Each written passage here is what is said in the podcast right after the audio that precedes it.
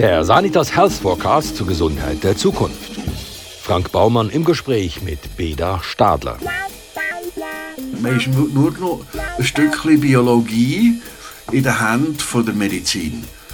Und dann kommt man langsam zurück, wird neu verdrahtet. Eben, am Schluss ich wieder lernen laufen, oder? Das Gleichgewicht hat nicht mehr funktioniert, die Sprache hat nicht funktioniert.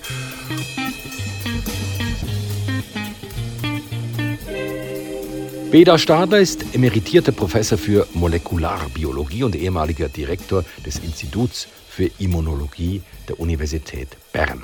Er betrieb Grundlagenforschung auf dem Gebiete der Allergologie und Autoimmunität und angewandte Forschung zur Herstellung von künstlichen Antikörpern und Impfstoffen für die Therapie. Stadler schrieb für die NZZ am Sonntag bissige Kolumnen und verfasste drei Bücher. Sein jüngstes, Glücklich Ungläubig, stürmte die Bestsellerliste. Der Walliser Großvater ist leidenschaftlicher Koch und Atheist und war Rettungstaucher. Peter Stadler, damit wir es alle verstehen, ich meine, das Oberwallis ist jetzt ja nicht gerade bekannt für seine Padesee. Wie wird man denn dort oben Rettungstaucher? Jüngstes Mitglied im Tauchclub, den wir gegründet haben, das Fisp. Und da haben wir auch, äh, ja, es hat ja kein See im Oberwallis, außer Zittern unter der Gerundensee, so eine kleine Glunke. Aber dann haben sie uns dann später einmal die Polizei ausgerufen, wenn wieder einer in, in der in Rhone oder in Fisch bekumpelt ist, oder? Und dann haben wir die einmal suchen und dort, äh, aber er hat natürlich keine Sicht, oder? Nach 15 cm in der Fispe im Frühling sieht man nichts mehr. Und dann sind wir halt mit unseren Tauchanzügen und äh, angeseilt, haben wir uns also ein bisschen runterziehen in die Klunken runter. Dann hat man ein Zweizeilig gehabt zum Signalisieren und dreimal ganz straff ziehen heisst, ich habe etwas, oder? Und ich habe tatsächlich oh, einfach gedacht, von gedacht, jetzt habe ich ihn, jetzt habe ich ihn. Und habe ihn gehabt, oder? Das muss irgendein Söffel gewesen sein, der Selbstmord gemacht hat, oder? Und ich dachte, ich lasse jetzt den nicht gehen, oder? Und, äh, und habe noch dreimal gezogen und dann haben sie mich, oh, das war ein Krampf, oder? Und, sie mich halb oben hatten, ist es halt nicht der Söffel gewesen, sondern ein Lastwagenpneu. ich habe dann, ich hab dann gesagt, ja, aber wir sollten doch gleich das wenigstens melden, dass wir einen fast hatten, oder also. ich muss sagen, ich habe dieses Buch ähm, glücklich ungläubig gefressen. Ähm, nach dem künstlichen Koma, nach Lungenentzündung und Hirnschlägen und dem ganzen Programm stellt sich aber immer noch die Frage, warum man so etwas überhaupt überlebt. Der erste Hirnchirurg, der mich operiert hat, der ein Aneurysma gefunden hat, und das hat man müssen operieren, aber man hat auch noch ein paar Jahre können warten, aber es hat es hat irgendwann können platzen und dann wäre man innerhalb von Stunden tot gewesen, oder? Und der hat einfach gesagt, Look, du, er würde es operieren. Da habe ich gesagt, wie viele sind er schon gestorben bei so einer OP? Da sagt er, noch nie jemand. Das sage ich ehrlich. Da sagt er, ja, wirklich. Und, und dann hat es hin und her gegeben. Da hat der Kooperateur von Belgien und wegen Covid ist das ein paar Mal verschoben worden und schlussendlich hat es dann geklappt und dann bin ich operiert worden und, und während der OP ist, all, ist alles gut gegangen und, aber dann hat es nachher gleich angefangen.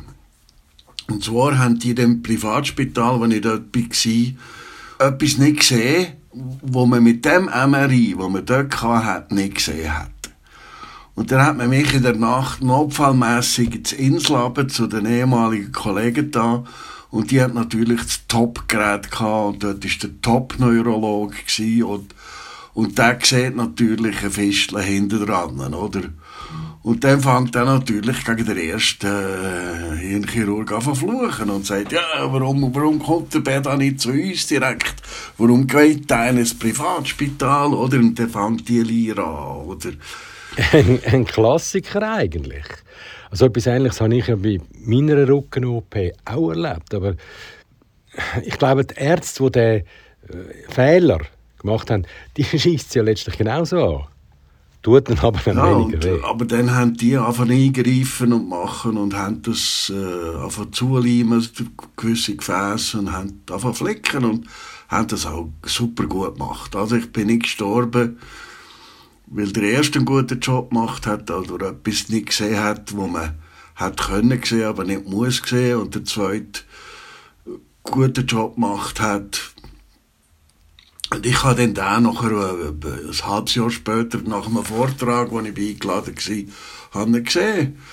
Und äh, sagt er, Kopf, weißt du, ich habe drei Wochen lang, habe jeden Tag bin ich zu dir ins Bett, du bist ja im Koma gewesen, oder? dann habe ich immer gedacht, jetzt stirbt er, jetzt stirbt er mir, jetzt stirbt er mir. Oh, Gott sei, weißt du, also, Gott sei Dank. Was sage ich, was? Gott sei, äh, um Gottes Willen hast du es noch gesagt. Wenn ich das gewusst hätte, dann wäre er nicht zu dir gekommen, oder? Also, wenn du mit solchen Mächten schaffst, oder? Da haben wir gelacht, oder? Das heisst, äh, ja, er hat gesagt, ja, aber das war wieder ein Wunder. Und er hat gesagt, wenn du ein Wunder glaubst, das will ich nicht wissen, oder? Entweder haben sie einen guten Job gemacht oder nicht, oder? Aber Wunder gibt's nicht, oder? Wenn's Wunder würde geben, dann wäre in Lourdes irgendjemand mal ein Bein nachgewachsen. Und das ist noch nie passiert. ja, das stimmt. Das ist nie passiert. Aber es hat schon ein paar Mal beim einen oder anderen Rollstuhl neue Pneu gegeben. Das musst du zugeben. ja, aber zurück zu dir. Du bist also drei Wochen im künstlichen Koma gelegen. Hast du dann von dem irgendetwas mitbekommen oder ist das einfach spurlos an dir vorbeigegangen? Oder, oder hast du irgendetwas wahrgenommen? Ein Licht? Oder gar dich selber von außen gesehen? Das künstliche Koma hat mich auf eine Art dann noch gefreut, weil das habe ich mich das Leben lang gefreut gefragt, wie, wie ist echt so etwas? Das hat mich so ein Wunder genommen. Habe immer wieder gehört, ja, da war jemand im künstlichen Koma und hier wird etwas erzählt. Und dann bin ich auch mal äh, eben sogar im äh, Preiskomitee gewesen, wo Genfer Neurologen Preise bekommen haben und ich bin im Komitee gewesen. Die haben eben herausgefunden, dass dass es einen Ort gibt im Hirn, wenn man das stimuliert, sieht man sich selber auf dem, auf dem Schragen, man sieht sich selber von oben auf dem Bett. Also die, die Beschreibung, dass die, Leute alle sagen, man, der Lichttunnel, wo man sieht, wo viele beschreiben, wenn sie sagen, sie sind auf der anderen Seite gewesen, sind zurückgekommen und haben also einen Lichttunnel gesehen. Andere, die sagen, ja, Sie haben gesehen, während der Operation, haben sich selber von oben gesehen, oder? Und gesehen, wie, all die, die Schilderungen, das hat mich so Wunder oder? Und äh, dann ist eben vorgängig schon mal, bin ich in einem Komitee gewesen, wo so Hirnspezialisten das beschrieben haben und herausgefunden haben, es gibt einen Ort im Hirn, wenn man den stimuliert, kann man das auch bei ganz Gesunden provozieren. Und es ist nachher dann sogar eben auch Mode geworden, gerade bei, als eine sexuelle Praxis sogar, bei, gerade auch bei Homosexuellen oder so, wenn man Sauerstoffdeprivation macht, dass man sich praktisch so, so dort rein kann manövrieren, dass man halb so fast dort hergeht und dann sich wieder zurückholt, oder? all so Erfahrungen, oder? Das hat mich wahnsinnig Wunder genommen, oder?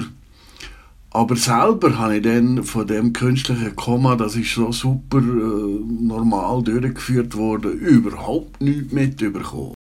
Und nachher, wo sie dich wieder äh, zurückgeholt haben, also wo du wieder aufgewacht bist? Beim Delirium, wenn man dann zurückkommt langsam, wenn das Hirn wieder neu verdrahtet wird, das habe ich schön gefunden und auch erzähle jetzt vielen Leuten, die in der ähnlichen Situation sind, dass es eigentlich eine schöne Zeit ist. Man ist wieder wie ein Baby, wie ein Kind. Man ist eigentlich glücklich in dieser Zeit, oder? Weil die Angehörigen machen sich Sorgen, die sehen, wie, wie, wie da jemand an all diesen Schläuchen und Drähten hängt und man nicht weiss, überlebt er es, kommt er nochmal für, für den selber ist das alles kein Problem, oder? Und ich bin dann so langsam zurückgekommen, habe dann zum Beispiel mit meinem Sohn nur noch Englisch geredet und, und, und bin in einer rein anglistischen Welt gewesen, eine Zeit lang. Und bin überzeugt gewesen, dass ich zu Amerika bin, oder? Ja gut, aber Krankenschwestern, das habe ich in deinem nicht wirklich politisch korrekten Buch gelesen, die haben dich aber auch offenbar vermuten lassen, dass du in Amerika bist. ja, aber ich habe dann, ich habe dann, ich habe eben blöd gesagt, ja, schau doch, schau doch die dicken Arsch, die die haben, oder? das ist so typisch für Amerika, oder? das ist, äh, und, und ja, das Schlimme ist, für die Familie, die sind traurig, die haben Angst gehabt, die haben mich wie eine Pflanze gesehen, da liegen, wie eine, nicht ansprechbar oder nicht gewusst, ja, lebt der eigentlich noch? Ist, ist, es nur noch, ist es nur noch ein Lebensorgan oder ist das eigentlich noch ein Mensch oder nicht, oder? Und selber ist man, ist man ja wirklich nicht ein Mensch in dem Sinn. Man hat keinen Ich-Begriff. Man hat, man hat kein Empfinden, nichts. Man, man, man ist niemand. Man ist nur noch ein Stückchen Biologie in der Hand der Medizin. Und dann kommt man langsam zurück, wird neu verdrahtet. Eben, am Schluss haben wir wieder müssen lernen laufen, oder? Das Gleichgewicht hat nicht mehr funktioniert, die Sprache hat nicht funktioniert. Und nachher kommt das alles langsam wieder zurück. Ich habe es verglichen, wie, wie, wie mit meiner das künstliche Komma habe ich fast verglichen wie mit der Schwangerschaft, wo ich als Fötus war, wo man schließlich auch nichts, nichts weiss. Und nachher, äh, ja, am Anfang von der Rehabilitation, wie, wie, die ersten, ja, die ersten drei Jahre, wo man sagt, die kleinkindliche Amnesie, oder, wo, wo man sich nicht kann erinnern kann. Das ist ja traurig, dass wir Menschen die ersten drei Jahre von unserem Leben eigentlich geistig verkatzt sind, könnte man sagen, weil man sich nicht an nichts erinnern kann, oder? Auf der anderen Seite kann man auch sagen, oh, das ist gut, kann man sich an nichts erinnern. Wir, würden ja nur Brüste und so Zeug sehen, immer, wo wir dran suchen und machen, oder? Also, und, und wären immer verzweifelt, wir würden immer rumschreien nur, wir würden uns nur an Verzweiflung erinnern, oder? Ist gut, dass das Zeug ausgelöscht wird, oder? Und, nachher, und genau so bin ich auf eine Art zurückgekommen und dann wird man langsam wieder jugendlich, frech und blöd, macht dumme Sprüche. Und, und nachher wird man langsam wieder erwachsen und kommt zurück und wird wieder normal. Also, eine schöne Zeit für einen selber, aber für alle anderen rundherum ist nicht lustig. Jetzt bist du ja Atheist.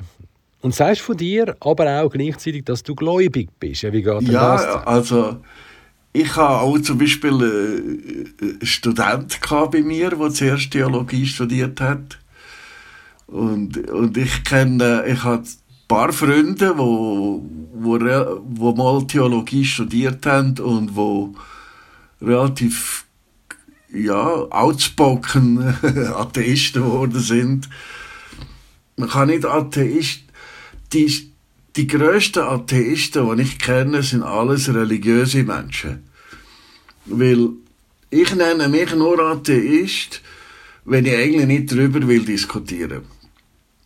Weil man kann nicht, man kann ja nicht Atheist sein, wenn einem das ganze Zeug wurscht ist, oder?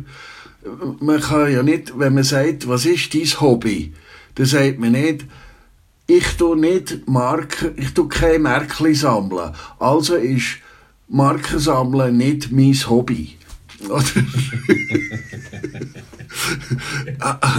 also, oder, geht gar nicht, oder? Oder, oder manchmal sage ich, ja, schau, man kann nicht ein Kaffee-Creme bestellen ohne Creme, oder?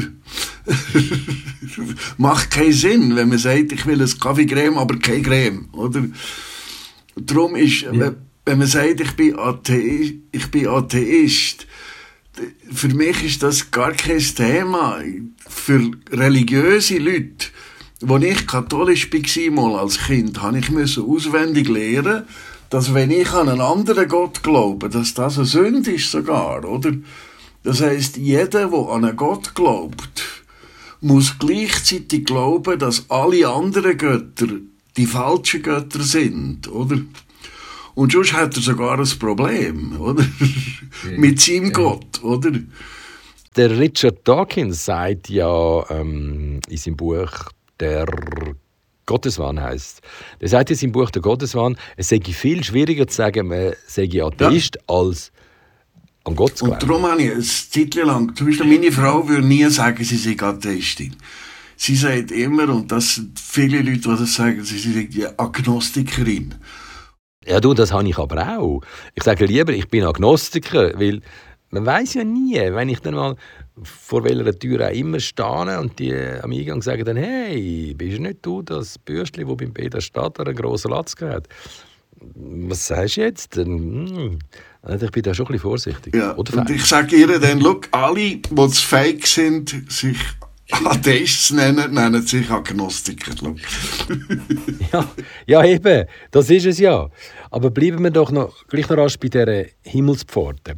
Was meinst du, warum kommt es immer wieder vor, dass Atheisten in allerletzter Sekunde, also quasi dann, wenn sie auf dem Sterbebett liegen, doch noch gläubig werden? Also erstens zweifle ich daran, weil das ist äh, etwas, was das ist natürlich ein Glaube, wo man muss weiterverzählen, oder? Er wird sogar vom Einstein weiterverzählt, oder? Und von anderen Leuten. Aber was dran war, ist, dass natürlich jeder von uns gern einen Sinn in seinem Dasein würde sehen, oder? Und dort ist so wahr, dass die Atheisten, also, und ich nenne mich darum Ungläubige, dass ungläubige Leute meistens verpasst haben in den letzten hunderten Jahren den anderen Mitmenschen auch ein, ein positives Lebensziel können zu vermitteln. Das heißt, es ist halt schon so, wir brauchten wir brauchten schon etwas, wo man sich dran kann haben so. Und, und es ist einfach nur zu wissen, dass man Jahr Millionen, dass es Milliarden Jahre lang nichts gegeben hat und nachher während einem winzigen Augenzwinkern sind wir da gewesen und nachher ist wieder nichts, oder? Ja, mit dem allein zu leben ist schwierig, oder? Also sollte man schon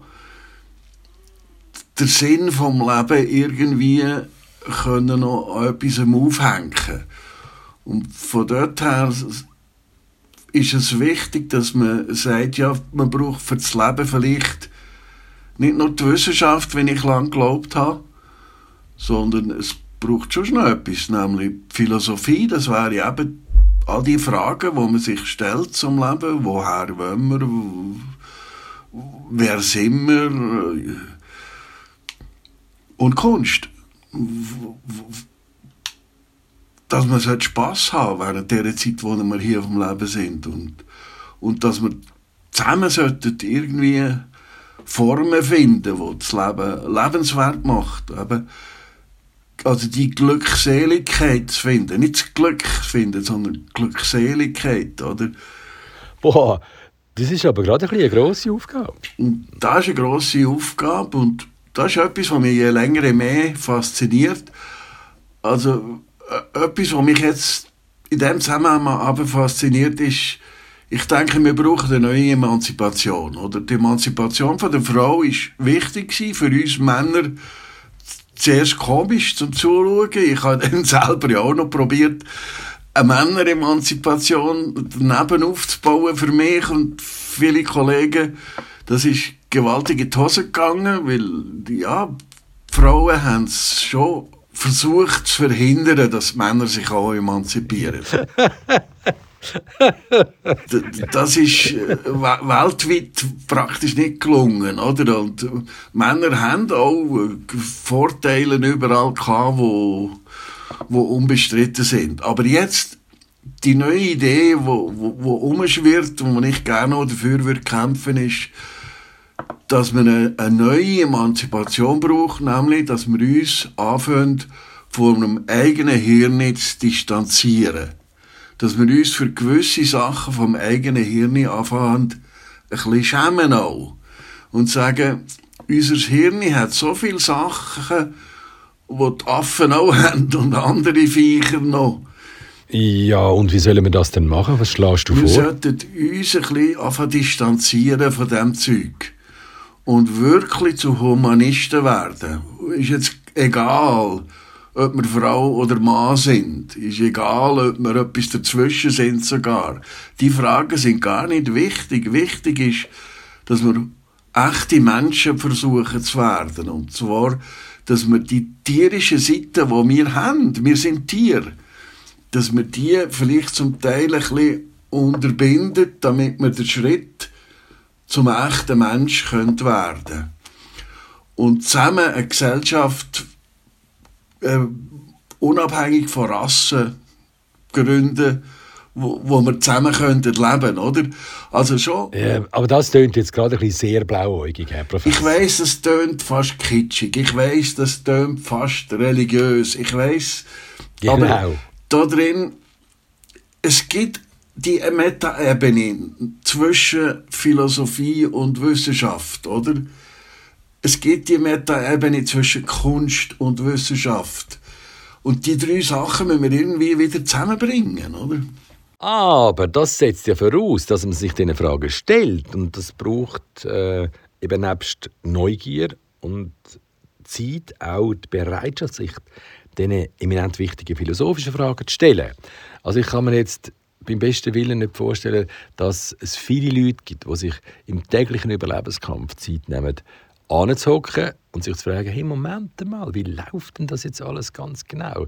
Ich meine, da ist es natürlich schon viel einfacher, sich in einer Glaubensgemeinschaft anzuschliessen, weil dort wird man ja dann äh, geleitet. Genau um das geht es, dass man, auch der Gleisarbeiter muss begreifen, dass eigentlich das Programm Mensch in der Revolution geschrieben worden ist und dass in uns drinnen ist. Wir brauchen keine interstellare Herrscher, die sich vor allem darum interessieren, was wir miteinander auf der Toilette machen. Oder? Das ist nicht wichtig, sondern wir, brauchen, wir haben in uns Prinzipien drin vom wir wissen, was gut und schlecht ist. Und jeder von uns weiß das. Wir haben ein Problem in der Übergangsphase, oder? Herauszufinden, ja, was ist jetzt so zwischendrin? Dort ist es schwierig. Ist jetzt das gut oder schlecht? Aber bei den Extremen, Sam Harris hat das gut gesagt, er nennt das die, die Landschaft von Gut und Böse, der Moral Landscape, oder? Jedes Kind, wenn man dem eine Zeichnung macht, kann sagen, wo ist Tal und wo ist Bergspitze, oder? Das kann jedes Kind kann das sagen. Und genauso kann jeder Mensch bei den ganz schrecklichen und bei den ganz guten Sachen sofort sagen, oh, das ist gut. Und oh, das ist furchtbar. Und das hat man heute wirklich auch untersucht. Und das ist unabhängig von Ethnie, unabhängig von Geschlecht und so weiter. Und das ist jetzt etwas, was ich zum Beispiel eben glaube, oder? Aber nicht im Sinn von einem religiösen Glauben, sondern ich vertraue darauf, dass das biologische Programm, ein evolutionäres Programm, eigentlich würde länger, uns Menschen zu führen und sagen, wir müssen nur in uns selber reinschauen. Wir müssen in die schauen, in unsere Gene, in unser Verhalten und dort gemeinsame Strukturen finden und sagen, okay, ja. Und dann gibt es natürlich auch Sauereien in unseren Genen und sagen, ja, pfuh, haben wir alle Pech gehabt, oder? Ja, ja Pech ist ja nur gerade der Vorname, wenn man die, die ganzen Führer und Diktatoren und Machtmenschen anschaut auf dieser Welt, wie zum Beispiel der, der, der Vollpfosten Donald Trump oder der Wladimir Putin. Ja, das ist ja so ein gutes Beispiel. Da man kann Pech haben, oder? Und, und da müssen wir Wege finden, wie, wie können wir Menschen helfen, die dermassen daneben sind, oder? Und die Römer haben einfach gefunden, ja, ab, Straf, Hass und so weiter einsperren. Die, die haben ihr Rechtssystem so aufgebaut. Und unser Rechtssystem ist über weite Strecken immer noch gleich. Da müssen wir davon wegkommen und sagen, ja, wenn jemand jetzt Pech hat mit den Genen oder eine wahnsinnig grosse Nase hat, ja, die kann man abhauen, oder? Aber auch auf Charakterebene gibt es so Sachen, oder? Und dort müssen wir vielleicht auch einfach darüber nachdenken und sagen, ja, muss man vielleicht äh, lebenslang einsperren einfach und strafen bringt vielleicht nichts, sondern vielleicht muss man die können umziehen oder ich weiß, oder? Oder in eine Parallelgesellschaft tun oder was. Also wir brauchen neue Modell, um zusammen zu leben, ohne dass jemand kommt und sagt, es hat mir einer da oben erzählt, wie man es machen muss, oder? Lass uns von dort oben wieder da runterkommen, nämlich zu dir. Wie geht es jetzt eigentlich mit dir weiter nach dem ganzen gesundheitlichen Wahnsinn, den du durchgemacht hast? Nein, jetzt bin ich... Das Schlimme ist, durch das ist das Leben noch wertvoller geworden. Und ähm, ich bin vor diesen Eingriffen, vor, bin ich weniger besorgt gewesen. Ich bin vor in dem Sinn noch fast jugendlicher gewesen, in dem, dass man Alter, Sterben, all das viel mehr verdrängt. Einfach nichts will wissen davon, oder? Und wenn man mal fast gestorben ist, dann tut man plötzlich Tage mehr schätzen, oder? Und das ist, wird auch zu einem Konflikt, oder? Hä? Warum wird das zu einem Konflikt? Das ist doch großartig, wenn man sich bewusst wird, dass man am Leben ist und um was man am Leben hat und dass man im Hier und Jetzt leben soll. Ähm, weil plötzlich überlegt man sich, wie, wie kann man einen Tag noch mehr ausschöpfen? Was ist jetzt, was ist jetzt eigentlich ein volles Leben? Ähm, herhocken und gar nichts machen? Oder äh, im hohen Alter nochmal Skifahren, oder? das ist so ein Konflikt, den ich im Moment damit kämpfe. Meine Frau ist viel aktiver als ich zum Beispiel. Und alle Ärzte haben ihr gesagt, es sei ganz wichtig, dass ich mich viel bewege und so. Und ich, wo ein fauler Sieg bin, ich bin zu faul für mich zu bewegen, oder? Und ja, jetzt ist der Konflikt. Ich finde fast herhocken und gar nichts machen und sich nur spüren ist extrem wichtig, oder? Und nur sie. Das ist also fast wie meditieren, oder? Ist ganz schwierig, oder? Und, und, und nur in sich selber sein, oder? Ja gut, das ist das Schwierigste. Nur im Moment sein, nichts zu denken und nichts zu Und das Allerschwierigste ist, nicht mit sich selber reden. Und weil unsere Sprache ist so ein gewaltiges Instrument, oder? Und für mich auch so wichtig. Und ich habe eigentlich das Gefühl, ich lebe nur, wenn ich mit lieben anderen Menschen zusammen sein kann. Oder dann habe ich das Gefühl, jetzt lebe ich, oder? Und dann, dann ist das Leben lebenswert, wenn ich ja, auch jetzt mit den Enkeln zusammen bin, mit den Kindern, mit Freunden, mit Gleichgesinnten oder mit Spinnern, das spielt alles keine Rolle. Einfach mhm. mit Menschen zusammen sein. Aber dann ist man allein und dann ertappt man sich, wenn man mit sich selber streitet, oder? Und mit sich selber argumentiert. Und das merkt man oft gar nicht und dort verliert man wahnsinnig viel Zeit. Weil dann redet man mit sich oder macht sich zum Beispiel Sorgen.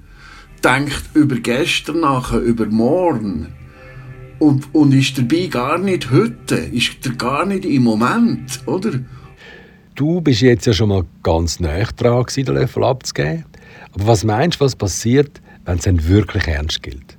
Was passiert nach dem Tod? Nichts. Also, es ist genau das Gleiche wie wie vor, vor der Geburt. Und das finde ich so schön, oder? Die Zeit vor der Geburt hat mir nie Angst gemacht. Ich denke oft an die Zeit, wie das war, bevor ich bin geboren war. Das war so eine wahnsinnige Zeit, aber ich habe überhaupt kein Gedächtnis an die Zeit. Aber sie macht mir auch gar keine Angst, die Zeit vor meiner Geburt. Und nach meinem Tod wird genau gleich schön sein wie vor meiner Geburt, oder? Und die beiden Zeiten sind, die beiden Zeiten würden in ein Welt, in ein Universum hineinpassen. Äh, wenn es eine Zeit gibt, wo ich nachher noch weiter bestehe, dann gäbe es kein Universum. Weil, äh, wenn jetzt plötzlich das Universum sich mir müsste anpassen dann würde mir das Universum ziemlich leid tun, oder? Der Harald Lesch hat einmal in einer Sternstunde Philosophie eine Fahrt gezeigt aus der Erde raus ins Universum. Da drehst du im Fall durch. Und jetzt stellt sich natürlich die Frage, sind wir die Einzigen oder gibt es, wie der Erich von Däniken, unser gemeinsamer Freund, festgestellt hat, ja, andere? Also, es gibt die berühmte Formel, wo, wo, wo, wenn man nach der Wahrscheinlichkeit rechnet, oder? Ich habe gerade gestern wieder mich eine Zeit lang mit dem neuen äh, Web äh, äh, Teleskop beschäftigt, wo man da letzte Weihnachten aufgeschossen hat, wo jetzt so wahnsinnige neue Bilder zurückschickt. Und äh, unser Hirn ist ja zu klein, um je auch nur annähernd zu begreifen, wie gross unser kleine, winzige Universum ist, wo wir drin sind. Und das ist ja nur eins. Weil es, es gibt ja mehrere Universen. Und zum Glück hat man sich jetzt auch können verabschieden vom Gedanken, dass es unser Universum einen Anfang hat. Das braucht es auch nicht, oder? Weil so, wenn es eine Ewigkeit gibt, also die Leute, die an Gott glauben und glauben, dass, dass es eine Ewigkeit gibt, dann wenn es eine Ewigkeit gibt, dann gibt es auch keinen Anfang, dann gibt es auch kein Wort am Anfang. Aber äh, heute scheint es ziemlich klar zu sein, dass es mehrere, also wahnsinnig viele Universen gibt, oder? Und nur schon die, die schwarze, dunk, die dunkle Materie zwischen, zwischen unserer Materie, nur schon das, wenn man sich das vor Augen haltet, das ist alles so groß, so wahnsinnig, so, dass sich vorstellen, dass wir allein sind, auf dem unbedeutenden kleinen Lichtsträssli, wo wir drauf sind, auf dem winzigen kleinen Sternli, wo wir da rundum sausen und sich noch vorstellen, dass wir allein sind, wo wir doch selber so blöd sind, oder? Also das und das Ganze ist so einfach, so simpel aufgebaut, oder? Das muss noch äh, intelligentere Viecher geben als wir, die da rumschwirren. Ah, aber komm, stellen wir uns doch rasch vor, was wäre, wenn die intelligenten Viecher bei uns auf der Erde zwischenlanden? Wir können nur froh sein, ist bis jetzt noch niemand vorbeigekommen bei uns, wo, wo gleich blöd ist wie wir, oder? wenn, er, wenn er ungefähr so blöd wäre wie wir, hätte er uns sicher schon ausgerottet, oder? Wir können nur hoffen, dass falls einmal jemand vorbeikommt, dass er, dass er ja seine, seine geistigen Fähigkeiten besser unter Kontrolle hat als wir, weil sonst behandelt er uns so, wie wir einen Ameisenhaufen würden behandeln, oder? Einfach mit dem Stecker drin und mal schauen, oder? also, nein, es ist, das ist dermaßen groß, wenn man sich, man kann sich nicht vorstellen, wie groß es ist. Und, und ich habe ja am anderen Ende geschafft, oder? Ich habe ja, wenn wir jetzt auf unserer Ebene auf unserer Welt arbeiten. Ich bin ja das Leben lang nach oben ins Kleine gegangen, auf die molekulare Ebene. Ich bin ja Molekularbiologe eigentlich, oder? Und ich habe auf, auf der Ebene von, von Molekülen geschafft, wie, wie die sich wie die sich in der Revolution verhalten, oder? Und ich habe dort ja das Gleiche gesehen wie das, was nach, wenn man nach Hause geht, oder, ist nach innen wiederum eine dermaßen schöne Komplexität, oder? Und das alles ist im Grundsatz zu verstehen. Da gibt es nichts, wo nicht zu verstehen ist, aber bei jedem Schritt, wo man versteht, wird es einfach noch unverständlicher und schöner, oder? Aber, mhm. aber für unsere Kinder wird es immer noch, noch verständlicher, verständlicher. Alles, was einmal zum Beispiel in der Bibel als unverständlich dargestellt worden ist, ist heute Kinderbuchwissen, oder? Das ist, und das ist ja. schön. Also die Welt ist überwältigend schön, oder? Und die kurze Zeit, wo wir hier dürfen sein, sollte man einfach Freude haben, Spass haben, kalt machen. Nur und dann ist fertig. Der Beda Stadler.